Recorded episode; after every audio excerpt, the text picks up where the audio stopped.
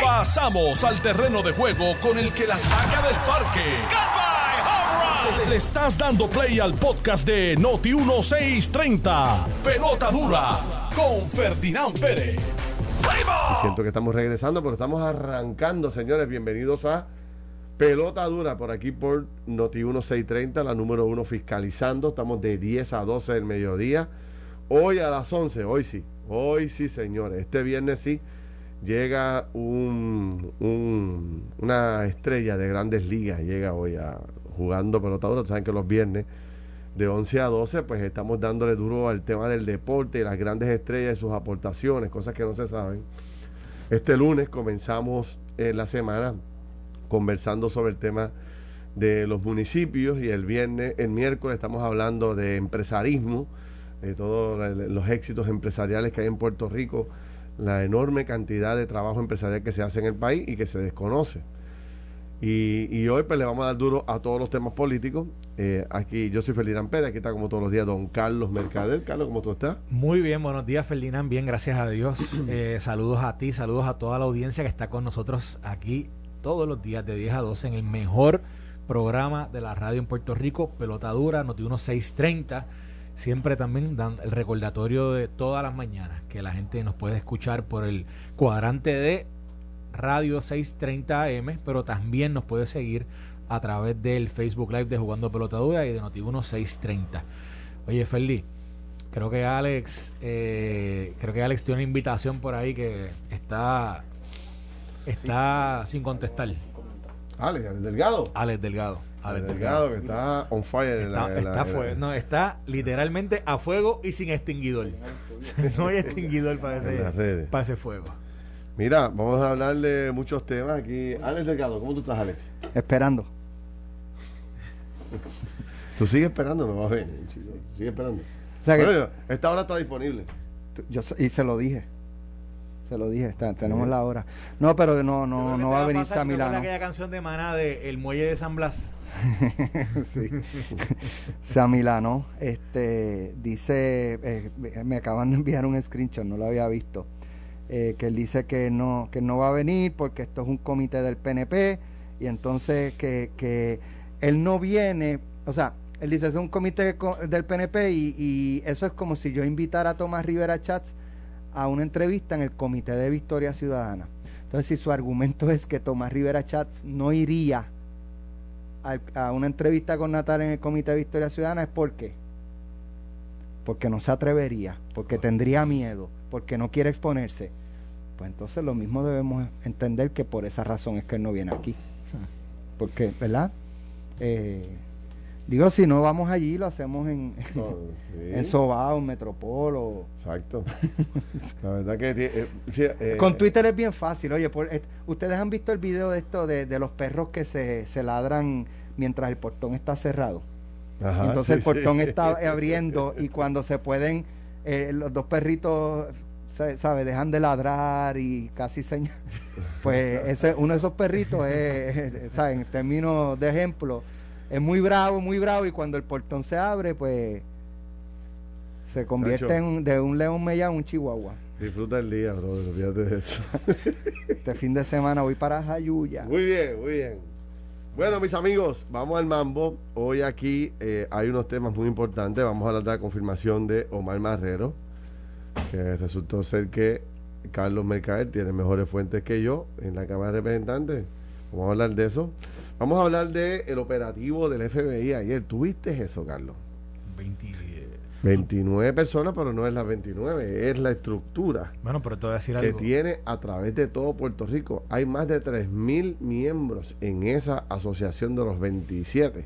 Pero te voy a decir Eh. algo, Ferdinand, para que sepas, cuando uno vive, yo viví, acuérdate, yo hice mi gran parte de mi vida en el oeste, y cuando tú uno, uno va allá y, por ejemplo, en los tribunales en Ponce, y uno comienza a, a caminar esa área, e- ese grupo que ellos, que ellos arrestaron ayer, ese grupo es súper conocido allá, o sea, el grupo de los 27, es un grupo bien conocido. Así que, ¿sabes? No, yo, yo sé que hay mucha gente que nunca, Sí. lo había, nunca había Sí, leído sí. de ellos, pero en esa área se comenta mucho, se habla mucho de, del grupo de los 27. Sí. Mira, quiero, y quiero contar un par de historias porque creo que debemos estar al atento de este anuncio que hacen los federales ayer porque están timando y amenazando y con secuestro a mucha gente a través del teléfono y esa estructura la explicó ayer muy bien los federales. Así que usted quédese conectado ahí que vamos a, vamos a hablar de eso. Por otro lado, eh, tenemos que hablar del niño eh, de 8 años, Jaden Santiago, que fue asesinado por su padre y que fue el famoso, eh, el famoso eh, debate que hubo en Puerto Rico sobre eh, el maltrato que hubo contra este niño que le provocó la muerte, número uno y número dos. La negligencia que ha asumido ya oficialmente el Departamento de la Familia por varios de sus empleados con este caso, que en gran medida pudo haber provocado que nunca regresara el niño a las manos de su madre. Vamos a hablar de eso porque es un caso tan triste y nosotros tenemos que poner aquí eh, presión para que las agencias gubernamentales hagan su trabajo. Y hablando de niños, hay una mala noticia que está corriendo de parte del Estado, sobre todo del Departamento de Salud, que estoy seguro que tiene a los papás preocupados e incómodos, pero vamos a analizarla con detenimiento. Ayer el Departamento de Salud envió unas enmiendas nuevas a la orden ejecutiva sobre el tema del COVID, donde prohíbe la participación de niños menores de 12 años, vacunados o no, en cualquier tipo de actividad multitudinaria, cualquier tipo de actividad que tenga más de 500 personas. Lo de 500 personas lo añadieron esta mañana, lo cual me alegra porque inicialmente desde la declaración que hace el Estado, parecería que tú no puedes llevar a tu hijo ni, ni, a un baile muñeca, ni a un cumpleaños, ni al cine, por dar un ejemplo, ¿no? Sin embargo, ahora se especifica que es actividades de más de 500 personas. ¿Qué ocurre? Salud. Salud. ¿Qué ocurre? Eh, aquí hay decenas de eventos vendidos en conciertos, en actividades. Me hablan de uno que, que ya tienen eh, cientos de niños que han comprado y de jóvenes que han comprado boletos, que es el de la lucha libre, que es un evento que, que viene el mes que viene para Puerto Rico más los famosos conciertos de los reggaetoneros que, que, tienen conciertos toda la semana y los productores de espectáculos, bueno, pues me, han llamado muchos de ellos muy preocupados. Ahora se tiene que iniciar un proceso de devolverle el dinero a todos esos niños, pero hay un racional detrás de todo esto. El, Departamento de Salud toma la decisión porque hay preocupaciones sobre eh, la cantidad de niños que han estado contagiándose y la cantidad de niños que están hospitalizados, ¿no? Así que, este Vamos, vamos a analizarla. ¿Qué te pareció a ti? Bueno, yo, yo también quería añadir, eh, como entre las noticias que están saliendo, antes de dar mi opinión sobre eso, de que se está dando ahora mismo la reunión de la Junta de Control Fiscal y el gobernador está presente. Y están, eh, toda la discusión que se está dando ahora mismo tiene que ver con el plan eh, que se va a someter a, el plan de ajuste, el plan que se va a someter a la, a la, a la jueza Swain y, está en relieve la, discrepancia que hay con el plan que la Junta ha aprobado versus lo que el gobierno quiere, que es el tema que, quiere eh, continuar defendiendo las pensiones de los empleados públicos. Y, y entonces eh, el gobernador está haciendo ahora mismo, está hablando sobre lo que es la posición del gobierno oficial, y es que el gobernador ya les ha dicho, y lo está diciendo ahora mismo públicamente, que, que aunque él está de acuerdo con, con los acuerdos que, se han logrado y con los arreglos que se han hecho en ese, en ese plan, que él no puede estar de acuerdo con, con el recorte de pensiones y está diciéndole ahora que si tiene que combatirlo, que lo va a combatir. Así que, entonces, y la Junta está planteando de si de cómo lo van a presentar a la jueza Swain, aún con la con la disensión de, de, parte del gobernador y también de la legislatura. Así que interesante lo que está pasando ahora mismo en una reunión de la Junta de Control Fiscal, porque recuerden, señores, en ese plan básicamente está eh, contenido lo que sería el todo lo que cómo se cómo se trabajaría la reestructuración de la deuda de Puerto Rico y, y cuáles serían las obligaciones del gobierno de Puerto Rico una vez se concluya esa negociación. Es en ese plan, eso que están discutiendo hoy, ahí está lo que va a pasar por los próximos 30 años en Puerto Rico a, nivel fiscal. Así que nada, eh, oye. Importante que eso tiene que llegar a las manos de la jueza y las juezas que al final camino. Correcto, aprobarlo, eh, aprobarlo o no, exacto, validarlo o no. Mira, eh, con el con el tema de la, de la orden, yo, yo.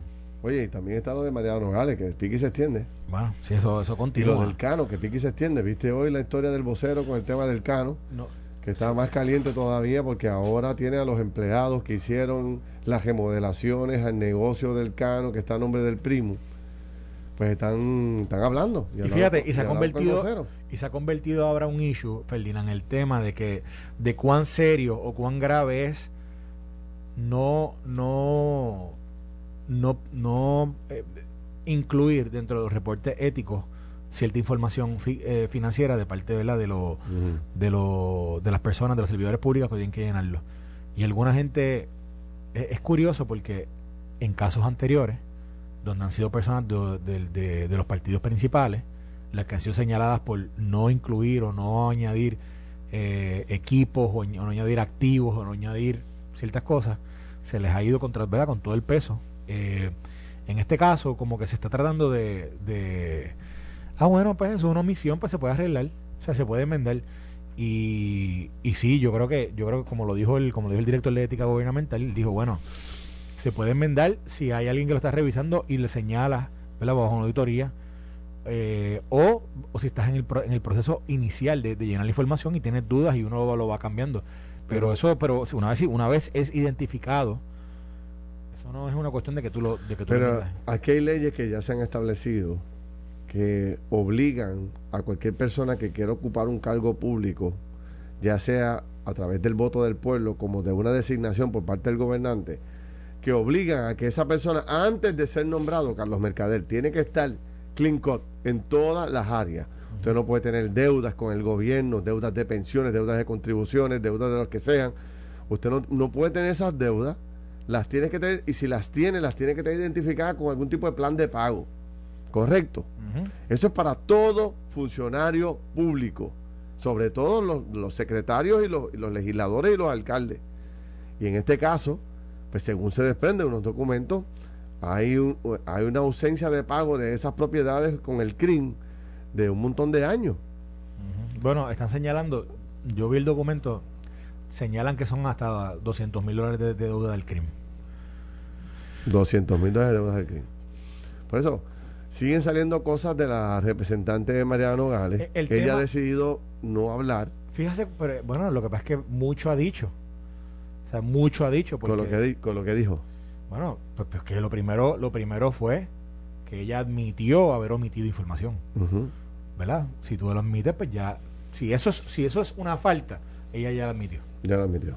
O sea, ella ya lo dijo públicamente. E incluso para mí, los actos posterior, posteriores, que son los cambios en las corporaciones, los cambios, ya te están diciendo que algo, que algo no estaba bien antes, ¿correcto?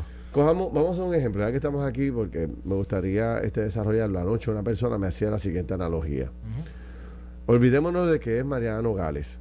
Supongamos que es un alcalde, una persona que acaba de salir de alcalde. Y le dijo al pueblo, yo quiero ser alcalde de, qué sé yo, de Arecibo, ¿verdad? Para hacer una de dos, tres cosas. Y yo estoy, soy, soy una figura transparente, yo soy una figura limpia, yo tengo mis finanzas al día, etcétera, etcétera. El hombre viene, corre para la elección, gana la elección y más adelante en el proceso se le descubre que el hombre es millonario, que tiene una cantidad de propiedades inmensa en uno de los complejos eh, turísticos más importantes de Puerto Rico y que el alcalde no lo informó al pueblo, ni a la Asamblea Legislativa, ni a la Asamblea, le- eh, perdón, la Asamblea Municipal que él dirige. ¿Qué tú crees que estaría pasando ahora mismo con ese alcalde? Bueno, estuviesen posiblemente pasándolo hasta por un juicio político. Quién sabe si hasta hasta posiblemente un, proceso de, de residenciamiento interno dentro, dentro, dentro del municipio. Porque, porque estuvieran diciendo que ocultó información, estuvieran diciendo. Porque siempre, siempre fíjate que, que se hace, se, se aquilata qué tipo de información o qué tipo de, de documentación o qué tipo de, de, de datos las personas no, Claro. no, no presentaron.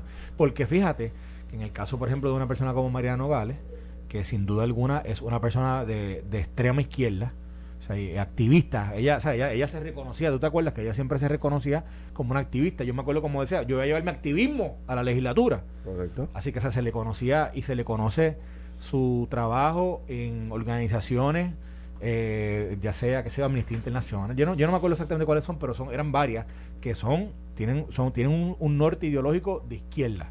Sí.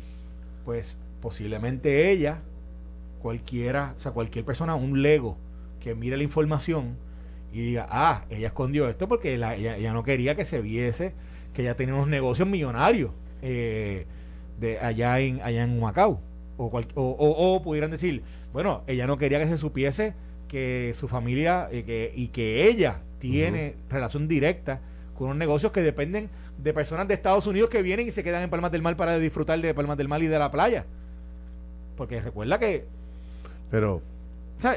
lo, lo que pasa es que cualquiera que lo lee y cualquiera que mira ¿verdad? la persona el o sea, esa es tu teoría de por cuál ella no quiso informar. no, no es mi teoría, es la teoría de lo que cualquiera que lo vea de afuera dice, ¿por qué será que ella no incluyó eso?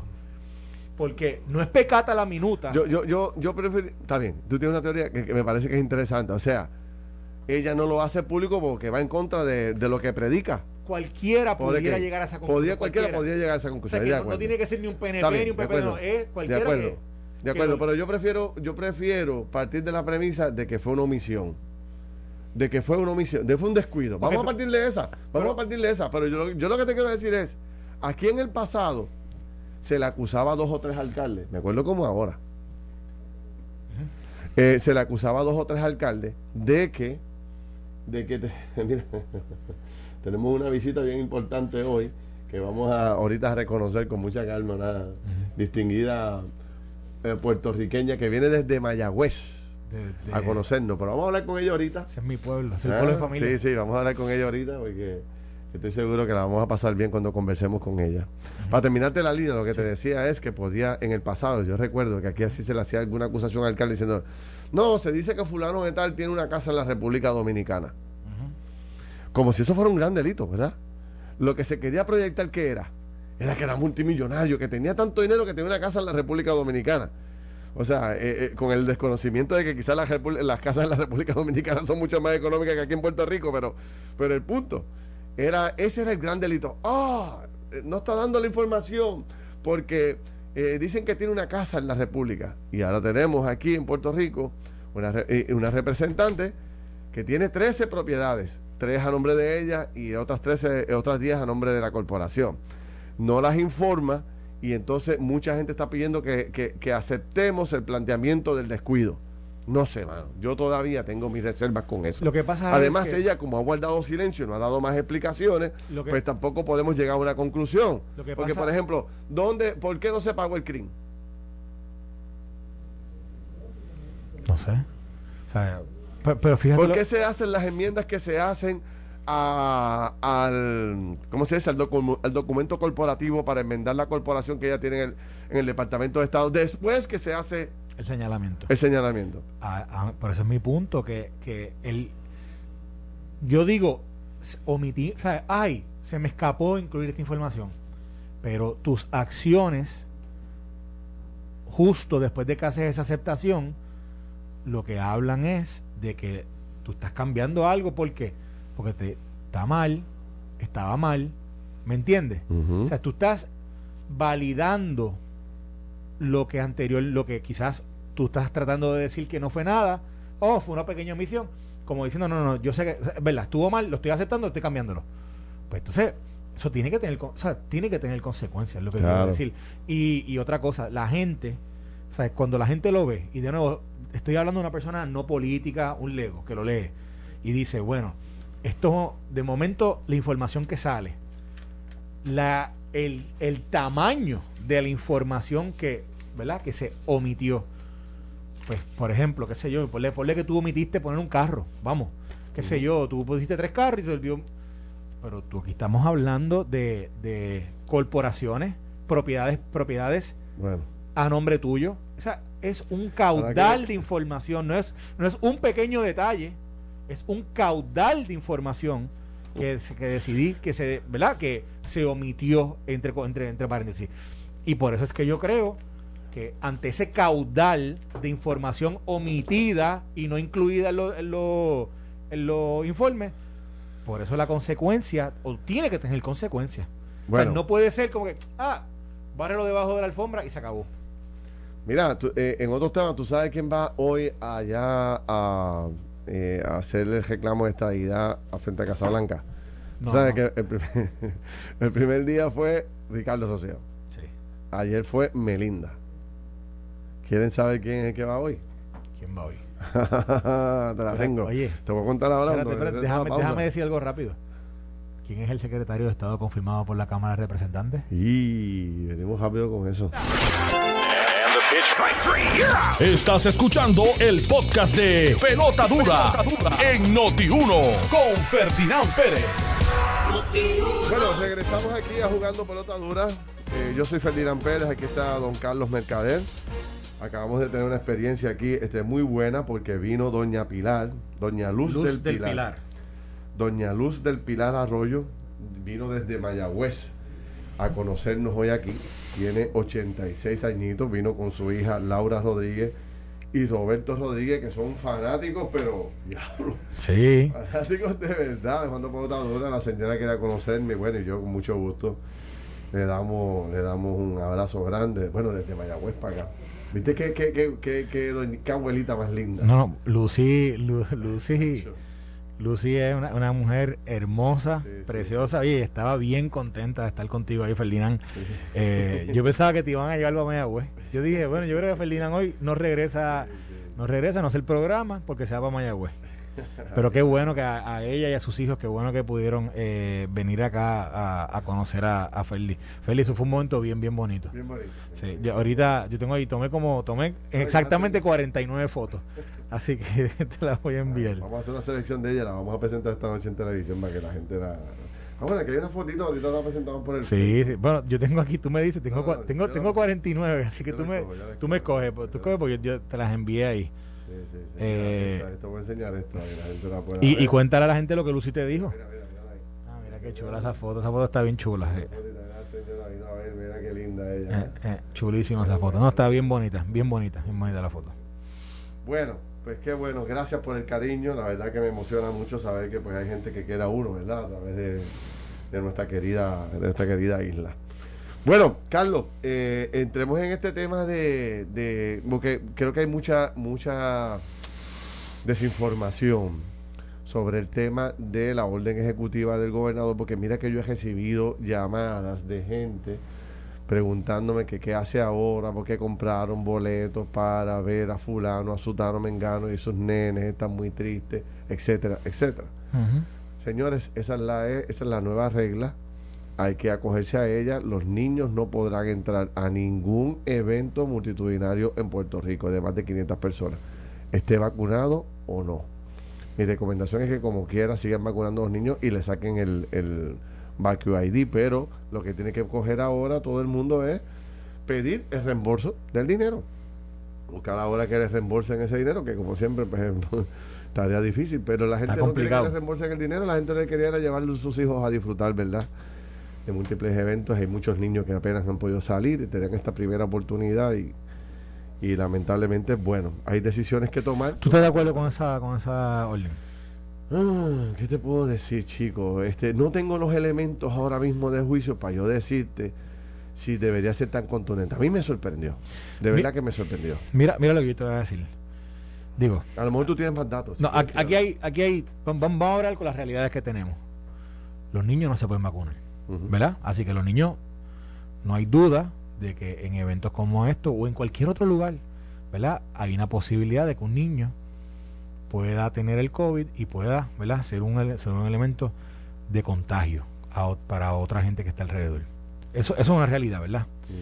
Pero, por otro lado, ¿quiénes son los que más han sufrido o, o, uno de los grupos que más ha sufrido todo este tema del COVID de los del último año y medio, casi dos años. Son los niños de Puerto Rico. A los niños fue lo que se les privó de ir a las, a las escuelas por cuánto tiempo. Por más de año y medio. Incluso ya las escuelas ya, ya, tienen hasta un plan de racionamiento nuevamente de, de, clase. Eh, los niños son los que han, han visto, bueno, vamos a tocar el tema que tú ahorita trajiste el tema de Jaden. Exacto. No, no, no, no ni tan solo lo, el, es que se le está privando la posibilidad de socializar, que se está privando la posibilidad de, compartir con, con otros niños también en otro tipo de eventos, etcétera.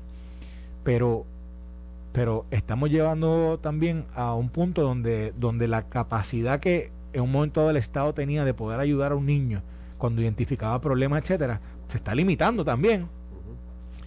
Y yo digo, ¿en serio vamos a ir a ese punto donde y cómo un padre le explica a un niño, mira es que como tú no como tú puedes ser el elemento de contagio, pues tú no vas a poder ir para eso y porque tú no puedes ir, yo tampoco puedo ir.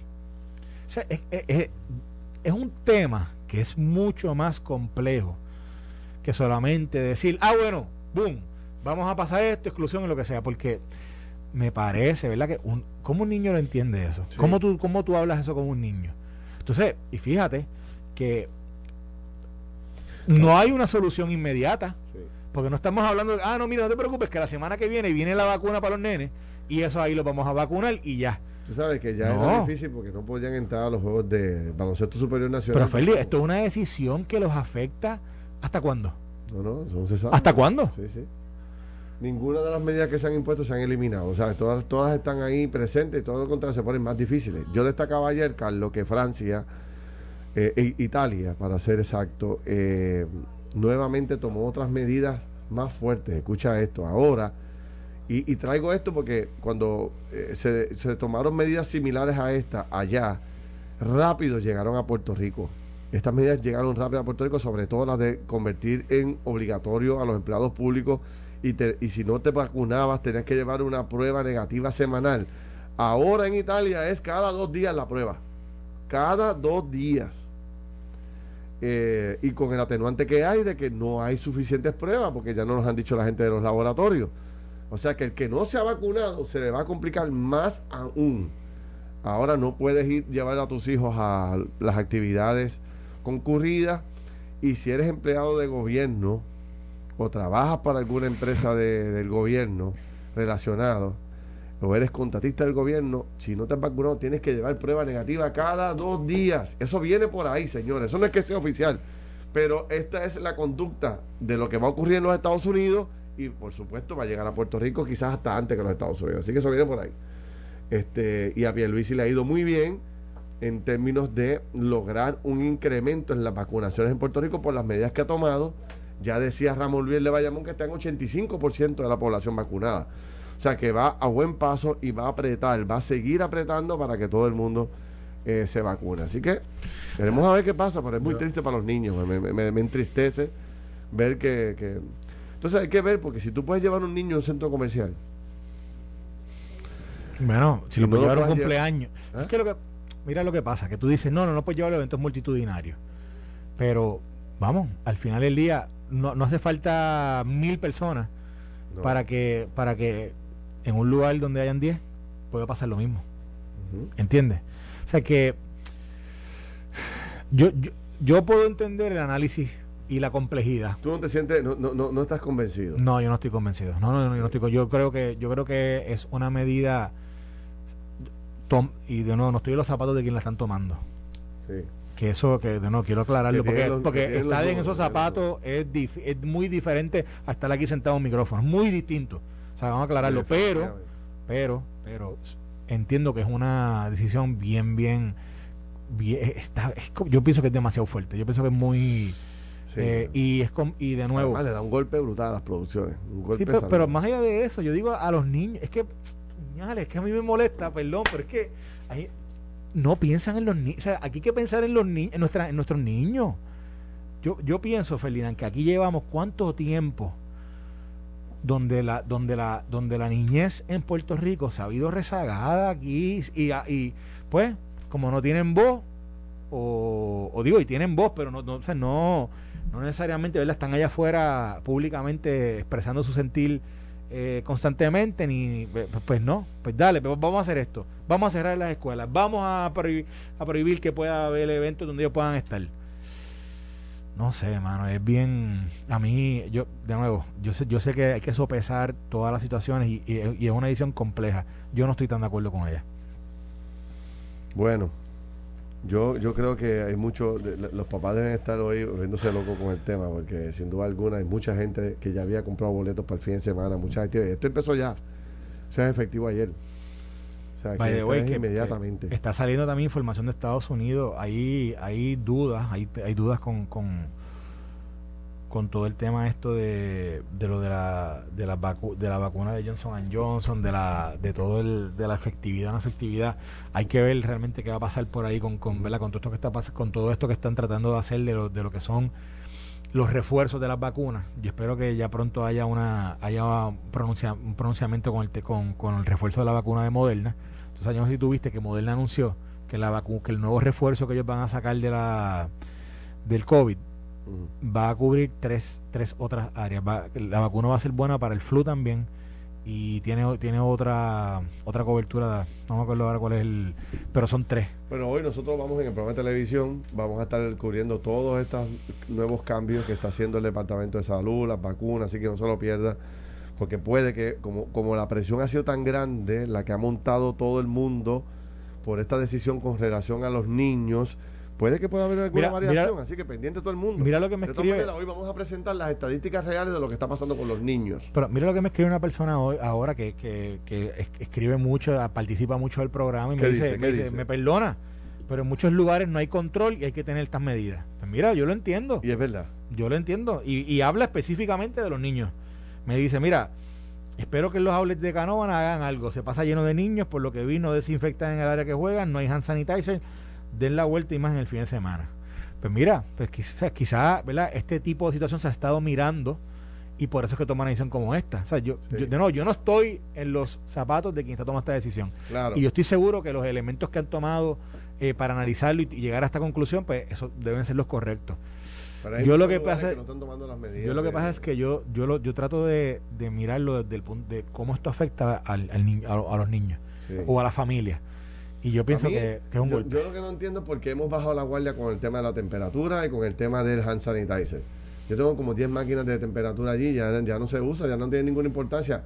Pues, ¿sabes? Estoy loco por saber si qué hago con ellas. Si las pongo en, pongo en especial, las pongo en clasificado y las vendo, ¿qué hago? Porque la verdad es que no sé después que hicimos tanta inversión y ya nadie coge la temperatura. Mira, otra persona. entre un restaurante los otros días tampoco tenían nada de hand sanitarse. Yo, ¿pero qué es esto? Otra persona me escribe: No es que ellos vayan a contagiar personas, es que ellos se pueden contagiar. Se pueden contagiar. ¿Es verdad? Mira, hablando de niños, no quiero que se me pase el tiempo. Anoche, ayer, la secretaria del Departamento de la Familia aceptó públicamente que cuatro de sus empleados lo estaba refiriendo a eh, el Departamento de Justicia porque una investigación interna que realiza ella descubre que este grupo de empleados se excedió demasiado mucho tiempo analizando el caso de Jaden Santiago. ¿Quién es Jaden Santiago? Jaden Santiago es este eh, jovencito, este niño de 8 años, que le fue retirado de la custodia de su madre y se le pasó al padre. Eh, para que usted conozca la historia, se la quitan, le quitan el niño a la mamá, porque supuestamente había un caso de posible violencia, de, abuso sexual contra el niño por parte de un tío. Y viene el Estado y el Departamento de la Familia y como medida para eh, cortar, le quita el niño a la mamá y se lo pasa al papá. ¿Ok? El papá terminó asesinando al niño. Eh, no solamente asesinándolo, sino que eh, demostró ciencia forense y la policía de Puerto Rico que el niño vivía un patrón de maltrato. Se le encontraron múltiples quemaduras en el cuerpo, fracturas en el cuerpo, este, laceraciones en el cuerpo. Eh, así que imaginen ustedes por, el, por la agonía, por el trato, por, por la injusticia que pasó este niño de 8 años. Entonces, dice los familiares de la víctima, la mamá, la tía y la abuela con quien hablé anoche de Jaden. Dice que fueron en cerca de seis a siete ocasiones al tribunal buscando que se revocara ese paso que se dio de quitarle el hijo a ella para dárselo al papá.